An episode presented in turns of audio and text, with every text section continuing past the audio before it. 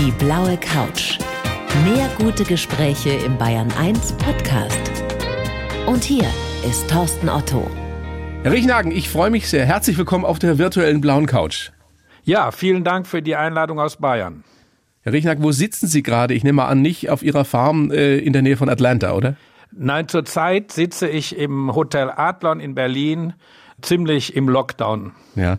Wenn Sie jetzt auf Ihrer Farm wären, dann wären Sie mit Sicherheit schon reiten gewesen heute, oder?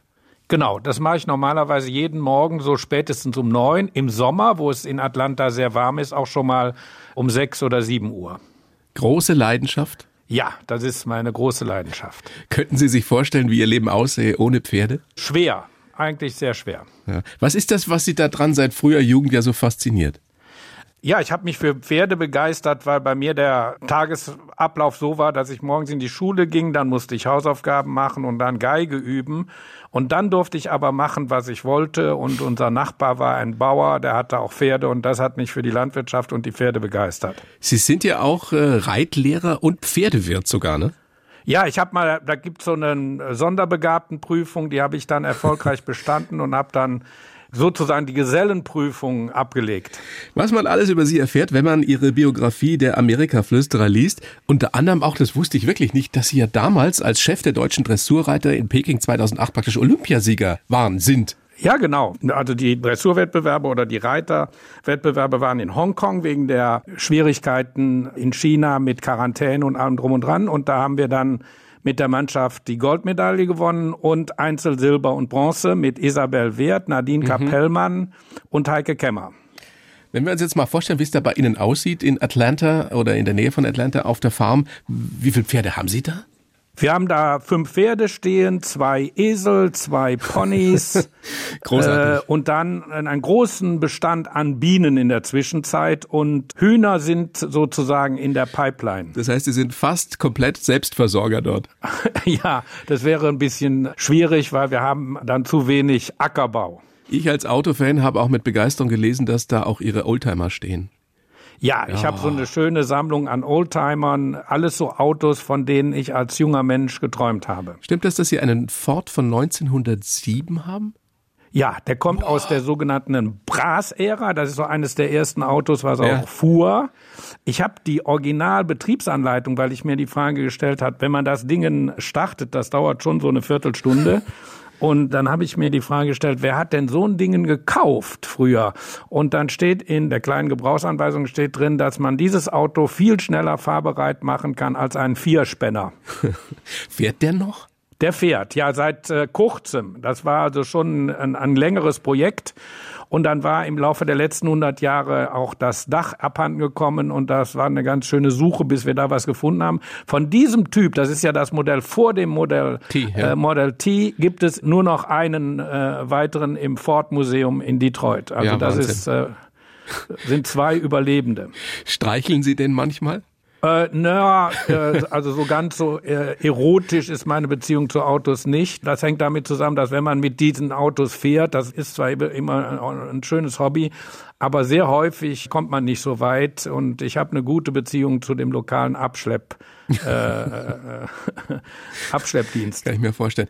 Herr Riechenhagen, Sie haben viele Jahre Echo geleitet. Das ist einer der größten amerikanischen Landmaschinenhersteller. Jetzt sind Sie im Ruhestand. Wie sieht dieser Ruhestand denn bei einem ehemaligen Topmanager aus? Ich kann mir bei Ihnen schwer vorstellen, dass Sie wirklich jetzt nur noch reiten gehen, sich um die Oldtimer kümmern und ein bisschen was äh, anbauen da. Fehlt Ihnen nicht eine, eine richtige Aufgabe? Fehlt Ihnen die Macht? Also äh, da ist eine gute Frage. Für die bayerischen Zuhörer ist wichtig zu wissen, dass Echo die Muttergesellschaft von Fendt ist. Und Fendt, äh, das ja. habe ich immer so gesagt, ist das beste Pferd im Stall von Echo.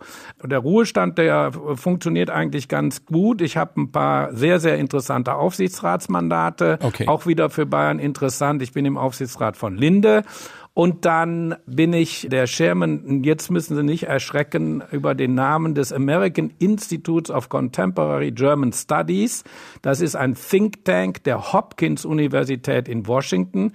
Wenn ich früher sowas gesagt habe, wusste in Deutschland niemand, was Hopkins Universität ist. Nach Corona weiß das jeder. Ja.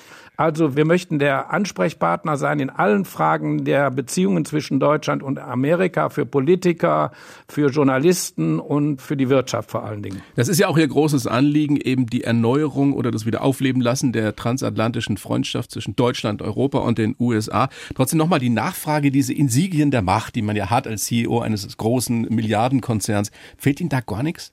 Nee, ich bin Gott sei Dank immer mit den Füßen auf der Erde geblieben und mir war immer klar, dass die vielen freundlichen Begegnungen, die man so hat, teilweise auch dann als Stellvertretung für die Firma stattfindet. Also nicht jeder, der mir äh, damals dann äh, ich sag die mal, Stiefel geküsst hat, ist, meinte den Mensch sozusagen, sondern oft das Geschäft oder die Firma dahinter oder die Position.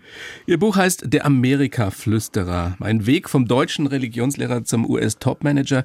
Und das ist, wenn man es liest, ja eigentlich eine Karriere, wie sie in Deutschland fast unmöglich ist. Wie oft haben Sie sich denn gezwickt, Herr Riechenhagen, ob das alles weiß, was da passiert, als Sie damals wirklich Chef von Echo in Atlanta wurden? Also der erste Teil ist ja schon in Deutschland passiert. Also der ganz wesentliche Schritt äh, aus dem lebenslangen Beamtenverhältnis in die Wirtschaft, das ist ja in Deutschland passiert ja, und bei einem deutschen mittelständischen Unternehmen. Dann der Weg nach Amerika, das war natürlich schon erstmal mit einem großen Risiko verbunden, weil ich bis dahin nie CEO war und dann vor allen Dingen nie ein börsennotiertes Unternehmen geführt habe und besonders nicht an der Wall Street. Und das war eine super spannende Zeit. Wussten Sie, Sie können das? Oder war das so eine, so eine klassische Männerentscheidung? Ah, ich bin mir nicht sicher, aber ich mache es auf jeden Fall. Ich habe mich ja immer auch schon mal gerne ein bisschen überschätzt. Ich habe mir das zugetraut, um das mal so zu sagen.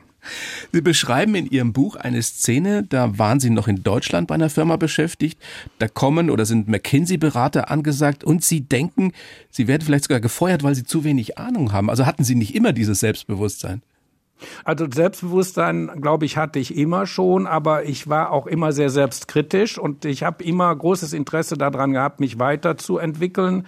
Und da ich ja sozusagen Betriebswirt auf dem zweiten Bildungsweg geworden bin, habe ich immer gedacht, naja, wenn diese McKinsey-Jungs kommen, die werden dir dann schon mal erklären, was du alles nicht weißt. Aber so war es nicht. Nee, die haben dann vorgeschlagen, dass ich Geschäftsführer werde. Also ich war Mitglied des Kernteams und so schlecht habe ich dann scheinbar meinen Job doch nicht gemacht. Definieren oder verstehen die Amerikaner eigentlich Selbstbewusstsein anders als wir? Nein, aber das fängt in der Schule an. In Deutschland hat man ja manchmal so den Eindruck, als würden Kinder bewusst demotiviert. Mhm. Und äh, das ist in Amerika genau umgekehrt. Da werden also Kinder eher motiviert. Und deshalb sind Amerikaner häufig doch etwas selbstbewusster als wir manchmal so ein bisschen pessimistischen Teutonen. Und das ist nicht aufgesetzt, sondern das ist wirklich tief drin angelegt durch die Erziehung in früher Jugend. Ja, das ist Erziehung, das ist aber auch Teil der Kultur. Mhm. Und das ist auch angenehm. Es hängt dann auch ein bisschen natürlich, Amerika ist ein riesengroßes Land von der Gegend ab. Und was wir sehr genießen, ist in Georgia, in den Südstaaten, diese super positive Stimmung. Wenn man da ins Geschäft geht, wird man freundlich begrüßt. Und das ist also ganz anders als zum Beispiel hier in Berlin. Kann ich mir sehr gut vorstellen. Aber das Klima da in Atlanta ist schon gewöhnungsbedürftig, oder für einen Mitteleuropäer?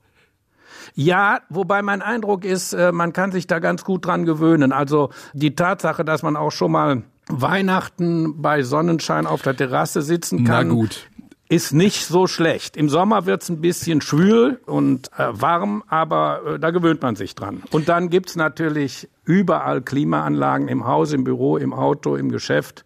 Also von daher so ganz dramatisch ist es nicht. Ihr Buch, Herr Riechenhagen, ist ja nicht nur eine Autobiografie, sondern vor allem auch ein Plädoyer eben für die Freundschaft zwischen Deutschland, Europa und den USA. Ganz offene, ehrliche Antwort bitte. Wie viel Porzellan hat Trump da zerschlagen in den letzten Jahren? Ganz viel. Vor allen Dingen natürlich in Deutschland. Die Amerikaner haben sich dadurch nicht so beeinflussen mhm. lassen. Die Amerikaner sind Deutschland gegenüber immer noch und waren immer eher positiv gestimmt. Ist es wirklich so, dass die Amerikaner uns Deutsche so toll finden? Zum Teil ja. sogar bewundern? der nicht so erfahrene Amerikaner, dessen Bild von Deutschland ist so ein bisschen bayerisch. Also die denken alle äh, tragen äh, Lederhosen und, ja. und äh, sitzen im Bierzelt. So ist es ja. Äh, und wir gelten, ja, ja genau, wir gelten als sehr diszipliniert, als sehr zuverlässig, als tolle Ingenieure. Und das hat auch selbst durch die Dieselproblematik oder durch den Flughafen Berlin nicht so wirklich gelitten. Die Amerikaner finden es eigentlich gar nicht so schlecht, wenn man auch mal einen Fehler macht wenn man dann diesen Fehler auch zugibt. Mhm. Das ist ja auch eine Kunst, die wir hier in Deutschland nicht immer beherrschen. Ne, überhaupt nicht. Also nee, von daher, wobei das in Deutschland wenig. auch in Deutschland auch so ist, dass äh, Fehler nicht so akzeptiert werden. Ja eben, warum ist das so? Warum ist das in Amerika zum Beispiel anders, dass ein Unternehmer sagt, wenn ich nicht wenigstens mindestens einmal gescheitert bin, dann kann es sowieso nichts werden? Und wenn du hier ja, scheiterst, darfst du ja gar nichts erzählen. Die, ne? die Amerikaner haben so die Vorstellung, dass wenn man auch mal gescheitert ist, man sich dann weiterentwickelt und aus den Fehlern lernt. Und das ist ja eine ziemlich positive Lebenseinstellung. Ja, hier ist auf die Prämisse nur ja keinen Fehler machen. Genau. Und das führt dann natürlich auch dazu, dass das so ein bisschen manchmal an Mut fehlt. Ja. Wir waren ja gerade bei der Freundschaft, also der, speziell der politischen Freundschaft auch zwischen Deutschland und den USA. Mit Biden wird jetzt aber nicht sofort wieder alles gut, oder? Also mit Joe Biden. Also ich glaube, da wird vieles besser. Biden hat ja erstmal ganz andere Umgangsformen. Das ist ein sehr gut erzogener Mann, sehr international, mit einer Lehrerin verheiratet, also ein ganz anderes Angebot sozusagen. Und er hört sehr gut zu und er macht ja auch gleich äh, die richtigen Schritte bezogen auf die wichtigen internationalen Abkommen. Er hat sofort mit Frau Merkel telefoniert. Der amerikanische Verteidigungsminister war bereits in Deutschland. Der Truppenabzug wird nicht stattfinden. Es gibt eine moderate Erhöhung der amerikanischen Präsenz. Also es geht alles in die richtige Richtung. Wie sind eigentlich die Top-Manager in den USA, mit denen Sie ja jahrzehntelang zu tun hatten, mit Trump umgegangen? Gab es da nicht irgendwie mal den Plan, dass man den nicht irgendwie wegkriegen könnte? Also zuerst mal, wie das immer in Amerika so ist, war das alles sehr, sehr positiv und es gab ganz am Anfang sofort ein Meeting mit Trump. Und man hatte dann gedacht, oh, wenn wir den richtig beraten, dann kann daraus was werden. Und so standen auch die Berater eigentlich Schlange. Äh, Henry Kravitz von KKR oder andere, Rex Tillerson, der nachher dann Außenminister mhm. wurde für eine ganz kurze Zeit. Und dann hat man aber sehr schnell gemerkt, dass das überhaupt nicht funktioniert. Und dann gab es also dann schon eine deutliche Distanz. Aber die Amerikaner sind schon auch der Meinung, dass die Wirtschaft sich da so ein bisschen raushalten sollte und haben deshalb nur wenig Trump wirklich dann öffentlich kritisiert. Das äh, passierte eher im kleinen Kreis. Und dann gab es allerdings auch natürlich Wirtschaftsführer, die sich äh, deutlich geäußert haben. Hm. Ja, das ist spannend aus Ihrem Munde zu hören, was da alles so passiert. Ich meine, es hat sich ja Gott sei Dank überlebt, jetzt mit Herrn Trump. Zumindest äh, hoffen wir das mal, dass das endgültig ist. Ich habe für Sie einen Lebenslauf geschrieben, Herr Riechenhagen. Ich würde Sie bitten, den vorzutragen und danach gerne kommentieren, schimpfen, was auch immer. Bitteschön. Ja, schimpfen würde ich mich natürlich nicht trauen, aber ich äh, versuch's mal. Ich heiße Martin Riechenhagen oder Richenhagen und bin ein Amerika-Versteher. Viele Jahre war ich der Chef eines großen US-Konzerns und habe dieses riesige Land und seine Menschen lieben gelernt, obwohl es dort neben viel Licht vielleicht noch mehr Schatten gibt. Aufgewachsen bin ich im spießig verklemmten Milieu der Nachkriegsjahre und mein Weg zum Religionslehrer war in unserer streng katholischen Familie schon angelegt. Ich hätte nicht mal davon geträumt, später einen Milliardenkonzern in den USA zu leiten. Geprägt haben mich die Begegnungen mit Politgrößen von Genscher über Clinton bis hin zu Merkel und Obama. Dankbar bin ich vor allem meiner Frau, die mir immer den Rücken frei hält, meine Hoffnung ist, dass die USA und Europa wieder zusammenfinden und die großen Herausforderungen gemeinsam bewältigen. So, Widerspruch, Ergänzungen, könnten Sie es so unterschreiben? Ich könnte das so unterschreiben, wie von einem Top-Journalisten zu erwarten. Oh, Herr Riechenhagen, Super. das geht runter wie Öl. äh, und das ist eigentlich so eine kurze Beschreibung, was da so passiert ist, wobei die Begegnungen mit den Politikgrößen unterschiedlich intensiv war natürlich, wie man mhm. sich vorstellen kann. Es gibt, äh, also zu Genscher hatte ich ein relativ intensives Verhältnis und Frau Merkel habe ich nur hier und da mal getroffen. Also von daher muss man das auch ein bisschen äh, bescheiden relativieren. Das ist ja der Schluss Ihres Buchs, als Sie beschreiben, dass zwei Urkunden von Trump und von Frau Merkel in ihrer Garage hängen. Zwei Fragen dazu. Warum hängen die in der Garage und warum haben Sie die von Trump nicht gleich weggeschmissen? Ja, also die Garage, das ist schon ein Luxusgebäude. Ich habe bei mir in der Nachbarschaft, also wir wohnen eigentlich nicht an dem Reitstall, sondern wir wohnen so ein bisschen näher am, an meinem Büro damals, an einem Golfplatz, obwohl ich gar nicht Golf spiele, in so einer gated Community, mhm. also in so einem abgeschirmten, Bewacht, superschönen, ja. bewachten Bereich. Und dann hatte ich angefangen eigentlich mal mit einem Auto, mit so einem Porsche Speedster und dann kam dann der ein oder andere dazu und die waren dann überall verteilt. In der Firma standen ein paar und bei meinen Kindern und wo auch immer und äh, in der Werkstatt und dann hatte ich während der Finanzkrise gesehen, dass in der ganz in der Nachbarschaft ein schönes Grundstück preiswert zu erwerben war. Das habe ich dann gekauft und habe gesagt, so, da bauen wir dann jetzt eine schöne Halle hin, wo die Autos reinkommen. Okay. Und dann haben wir mit dem Architekten gesprochen und hat er sich kaputt gelacht und hat gesagt, was Sie vielleicht hätten wissen müssen, hier darf man nur Häuser bauen. Hier darf man keine Garagen hinstellen oder sowas in der Art. Und dann bin ich kreativ geworden, weil ich das Grundstück auch schon hatte. Und dann haben wir sozusagen die Garage, das Grundstück ist so am Hang, in den Hang versenkt. Die Garage hat Tageslicht. äh, da passen so, James Bond mäßig fast. Ja, da passen so 25 Autos rein. Und da drauf, da oben drauf ist ein so ein Südstaatenhaus mit rundumlaufender Terrasse weiß, ganz klassisch, auch historisch ziemlich gut gebaut. Und da hängt dann im Arbeitszimmer hängen dann diese Urkunden. So wie vom Winde verweht etwa. Ja, genau. Das kann man sich so vorstellen. Das war eigentlich das Haus, was wir sowieso bauen wollten, als wir nach USA umgezogen sind. Und dann wurde aber damals gesagt, sowas will keiner mehr hier.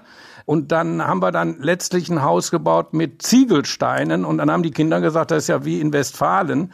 Und so konnten wir eigentlich dann so unsere Traumvorstellung umsetzen und dieses Haus ist mehr so für Besucher und äh, eben für die Autos direkt äh, in fünf Minuten von unserem Hauptwohnsitz entfernt. Sehr schön. Und da hängen die Urkunden. Aber Sie haben die zweite Frage noch nicht beantwortet. Warum die von Trump überhaupt aufgehoben? Naja, das ist natürlich schon eine große Lobhudelei, sowohl von Frau Merkel als auch von Herrn Trump. Was steht denn da und, drin? Naja, da steht drin, dass man große Dienste, äh, Verdienste äh, erworben hat, äh, erstmal für die amerikanische Wirtschaft und dann für das deutsch-amerikanische Verhältnis. Also mhm. alles so positiv, dass man da durchaus drauf stolz sein kann. Dann wollen wir doch mal gucken, Herr Riechnagen, wie Sie so geworden sind, wie Sie heute sind. Geboren am 1. Juli 52 in Köln-Mühlheim, ein Reihen-Eckhaus, der Papa Volksschullehrer, Rektor, die Mama Herrenschneiderin und Hausfrau. Wie würden Sie das Klima beschreiben dort in Ihrer frühen Kindheit, Jugend? Eigentlich äh, ziemlich streng. Mein Vater war ein sehr großzügiger Mensch, sehr humorvoll. Meine Mutter war eher etwas äh, strenger, so richtig Liebe haben wir ähm, nicht viel bekommen, aber eine super Versorgung. Wir waren immer toll gekleidet und wir hatten, also hat sie meistens selbst genäht. Mhm. Das hat dann während der Pubertät natürlich auch seine Grenzen gehabt, weil man äh, wollte eine Jeans haben, durfte man aber nicht. Und, Was mussten Sie äh, da anziehen? Also das war immer am Anfang geschneidert aus äh, Uniformresten, so in der Nachkriegszeit. Und dann war das nachher schon eher mit Bügelfalte und Aufschlag, obwohl kurze Hose oder lange Hose, eher so ein bisschen klassischer. Und das findet man natürlich dann als Pubertierender nicht so doll. Und ich konnte mich dann aber letztlich durchsetzen und habe dann als erstes Mal eine Levis Korthose kaufen dürfen und dann kam auch sehr bald die Jeans. Sie haben Ihren Vater schon angesprochen, dass er sehr humorvoll war. Die Mama die strengere und die hat, äh, die Legende geht, den Papa und sie dann immer in den Keller geschickt, damit er ihnen ordentlich den Hintern versohlt. Und was hat der Papa gemacht? Er hat den Kartoffelsack verdroschen und nicht sie. Stimmt ja, das, das so? war nicht war nicht immer, sondern das war schon sehr, sehr selten. Bei uns hing an der Kellertreppe hing der Gürtel meines Großvaters, Schreinermeister Heinrich Esser, so als Drohinstrument. Und dann wurde dann immer mal gesagt, also wenn ihr euch nicht benimmt, dann äh, gibt's aber einen auf den Hintern. Zu der Zeit war ja Prügelstrafe auch in der Schule noch normal. Also das ja, ja. wurde abgeschafft, als ich in der Quarta war. Boah. Also schon eine strenge Kindheit, eine strenge Jugend und dann haben Sie, das haben Sie vorhin schon erzählt, früher auch die Leidenschaft fürs Reiten entdeckt. Wie waren Sie überhaupt in der Schule? Waren Sie ein guter Schüler? Ja, ich war also ganz passabel. Ich hatte immer gedacht, ich wäre nicht so ein guter Schüler gewesen, bis wir dann vor ein paar Jahren ein Klassentreffen gemacht haben äh, beim Früh in Köln. Und ein, mein, einer meiner Nachbarn, ein guter Freund Christoph Burchardt, der heute Rechtsanwalt in Hamburg ist und ganz erfolgreich, dessen Mutter war Studienrätin und deshalb hatte er so einen roten Lehrerkalender. Und er hatte da für die Oberprima, glaube ich, sämtliche Not mündlich und schriftlich eingetragen. Und da stellte sich raus, ich war also doch dann so eher in den Top Four wow. und war besser, als ich eigentlich gedacht hatte. Ja, interessant, wie sich so die Erinnerung manchmal verfälscht. Dann haben Sie Abitur gemacht, haben studiert in Bonn, äh, wollten erst Journalist werden und dann kommt was, worauf ich fast ein bisschen neidisch bin, aber ich gönne Ihnen das natürlich. Sie haben Strauß und Wehner damals kennengelernt und mit denen in der Kneipe Skat gespielt.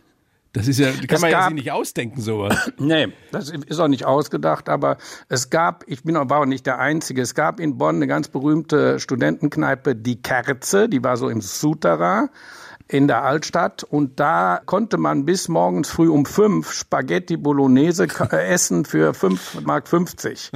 Bonn war ja damals so ein bisschen so ein Dorf. Da gab es viele Studenten und Politiker. Und sonst wenig. Ja, und die Politiker fanden das dann gut, sich auch mal unter das Volk zu mischen und äh, Wehner, Stücklen und, und Strauß spielten da hin und wieder Skat, meistens donnerstags. Und äh, wenn dann da der dritte Mann fehlte, wurde dann schon mal ein Student dazu gebeten. Was für eine Ehre, oder? Oder haben Sie das gar nicht ja. so empfunden damals? Nee, und der, der tollste war der Strauß, der hat immer dafür gesorgt, die spielten immer um Geld mhm. und der Student verlor normalerweise immer, vor allen Dingen, ich war nie ein toller Skatspieler und von Strauß wurde man dann immer entschädigt. der hat Ihnen dann die Kohle zurückgegeben, die Sie verloren haben? Genau, da wurde der Fahrer geschickt, der kam dann mit dem, diskret mit dem Umschlag. Er wollte nicht, dass das so an die große Glocke kam und das war immer sehr nett. Diese Studentenzeit war ja auch die Zeit Ihrer großen Reitleidenschaft. Da haben Sie dann wohl auch kurzfristig überlegt, Berufsreiter zu werden. Warum dann doch die sichere Nummer als Gymnasiallehrer mit Religion und Französisch? Also da spielte sicherlich mein Vater eine Rolle, der gesagt hat, mach, mach mal lieber erstmal. Ja mach was Vernünftiges, also so dieser Klassiker. Da musste er mich aber eigentlich auch nicht zu überreden. Ich war schon der Meinung, ich mache erstmal mein Examen. Und ich habe aber schon als Student einen Reitstall betrieben, also einen gepachteten Reitstall, den größten Schulbetrieb in Bonn. Und habe das auch noch als Lehrer gemacht, als erlaubte Nebentätigkeit. Und das hat mir sehr viel Spaß gemacht.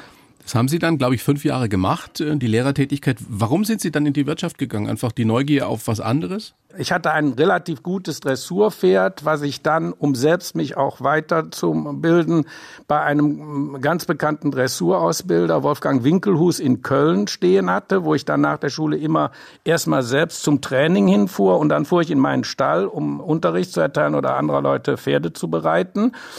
Und das war teuer damals. Mhm. Und dann nach fünf Monaten oder so habe ich dann gesagt, so Wolfgang, ich habe hier sehr viel gelernt, ich muss jetzt hier wieder weg, das ist mir zu teuer. Und dann hat er gesagt, ja, warte mal. Und dann gab es einen Sponsor, der mir die Pferde da bezahlt hat. Und das war ein Unternehmer aus Düsseldorf, Jürgen Thumann, der nachher mal BDI-Chef war. Und der kam mit dem Angebot und sagte also, machen Sie doch was Richtiges. Und was mich gereizt hatte, war die Kombination Trainee-Programm und gleichzeitig ein Fernstudium Betriebswirtschaft. Und ich verdiente damals als Studienrat 5500 D-Mark netto. Und die bekam ich netto auch dann bei der Firma Hille und Müller. Und das fand ich dann natürlich toll, dass ich nochmal etwas ganz Neues studieren konnte. Wie alt waren Sie da? Ich glaube so 32, 33, ja. sowas in der Größenordnung. Also schon auch eine mutige Entscheidung. Und Sie waren dann 33, fast, genau. Ja. Sie waren dann fast 20 Jahre in Deutschland bei diversen Unternehmen und dann, wie Sie schreiben in Ihrem Buch, eine Verkettung von Umständen, die dazu geführt hat, dass Sie Chef dieses Milliardenkonzerns Echo Landmaschinen in Atlanta oder in Georgia eben wurden. Würden Sie im Nachhinein sagen, das war Schicksal in irgendeiner Form? Ja, das war vielleicht auch schon das Ergebnis von Networking. Ich war ehrgeizig auch in meinem Job und äh, ich war damals bei der Firma Klaas, also einem deutschen, sehr, sehr guten deutschen Familienunternehmen und lernte sozusagen meinen Vorgänger kennen als Wettbewerber. Mhm. Und wir haben uns gegenseitig schon mächtig Dampf gegeben. Und als der mich dann ansprach, ob ich vielleicht Interesse daran hätte, sein Nachfolger zu werden, der musste da so eine Longlist äh, aufstellen, habe ich gedacht, ach, das ist ja eine Ehre. Da standen Sie und als einziger Deutscher dann drauf, ne? Und 15 Da war ich der ne? einzige Nicht-Amerikaner. Es gab ja. 16 Kandidaten von John Deere und Caterpillar und wie sie alle heißen. Und ich war der einzige Nicht-Amerikaner. Und ich bin nicht CEO geworden, weil ich Deutscher war, sondern weil man jemanden suchte, der so ein bisschen internationale Erfahrung hatte. Und ich hatte in Holland, Frankreich und in der Schweiz gearbeitet und eben in Deutschland. Also ich war ein bisschen mehr rumgekommen als die meisten Amerikaner. Titel damals Chairman, President and Chief Executive Officer der Echo Corporation. Wenn man das das erste Mal auf seiner Visitenkarte liest, was macht das mit einem? Das ist erstmal eine lange Visitenkarte. äh, und ich war dann stolz darauf, dass ich nachher den Spitznamen hatte, The German Tractor King. also in Amerika werden diese Titel ja dann letztlich doch nicht benutzt, sondern es geht alles mit dem Vornamen. Und das ist eine Kombination, die so ein bisschen ungewöhnlich ist für deutsche Ohren, weil wenn man dann Vorstandsvorsitzender und Aufsichtsratsvorsitzender ist, das ist ja dann immer die Frage, und wer kontrolliert den? Aber amerikanische Unternehmen haben starke Aufsichtsräte und es ist eben einfach praktischer, wenn man so ein bisschen durchregieren kann. Bei der Fülle Würde Frau Merkel auch gefallen, glaube ich. Davon gehe ich aus, zumindest in der momentanen Situation. Aber ich kann mir vorstellen, dass sie da schon aufgegeben hat. Bei der Fülle der Macht, die man, die man hat in der CEO-Position da in Amerika bei so einer Firma, würden Sie sagen, Sie haben das auch genossen?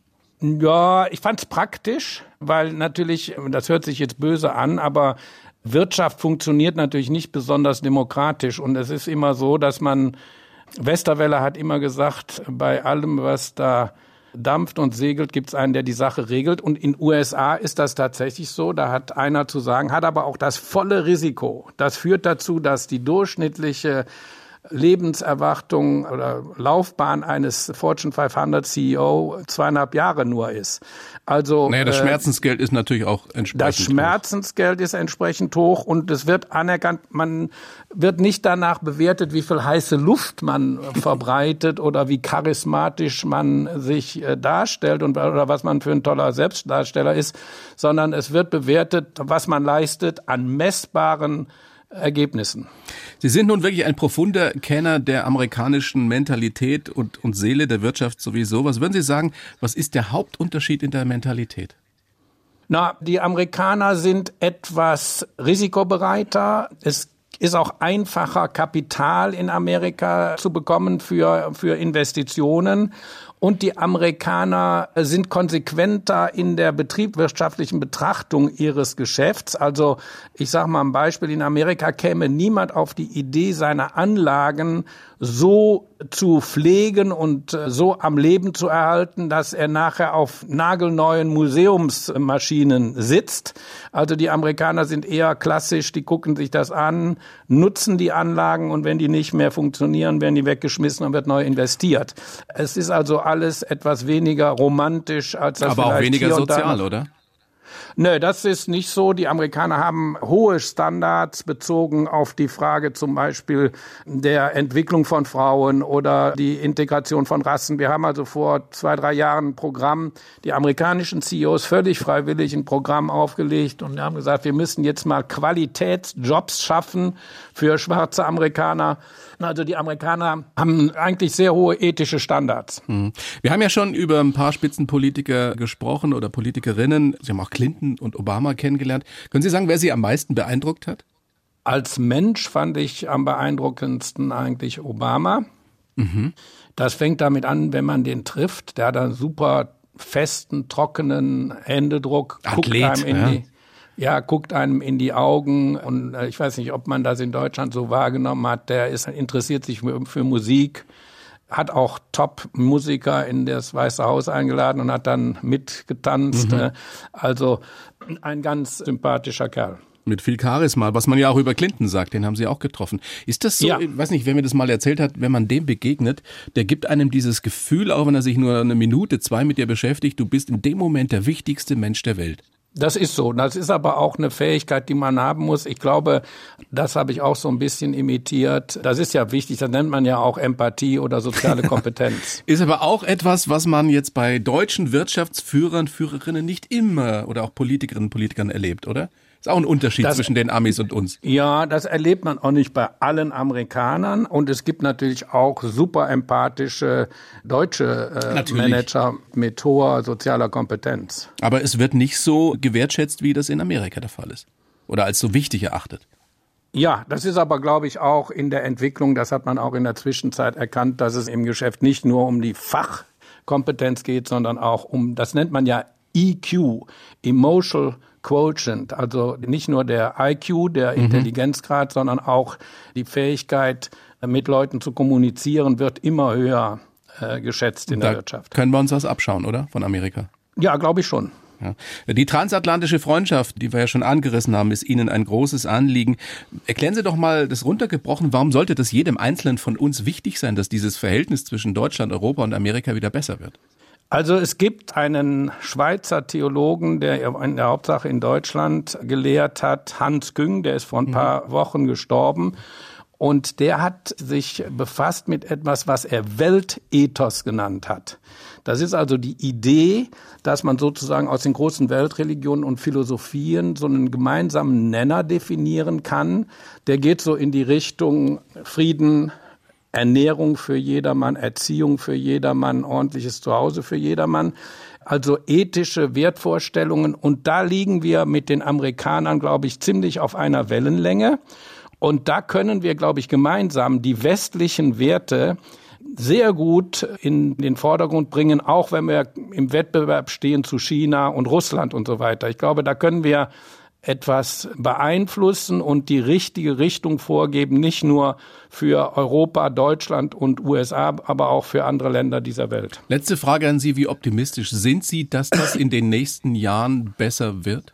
Sehr optimistisch, weil eigentlich ja kulturell gesehen die Gemeinsamkeiten zwischen Amerika und Europa und mhm. besonders Deutschland sehr, sehr groß sind.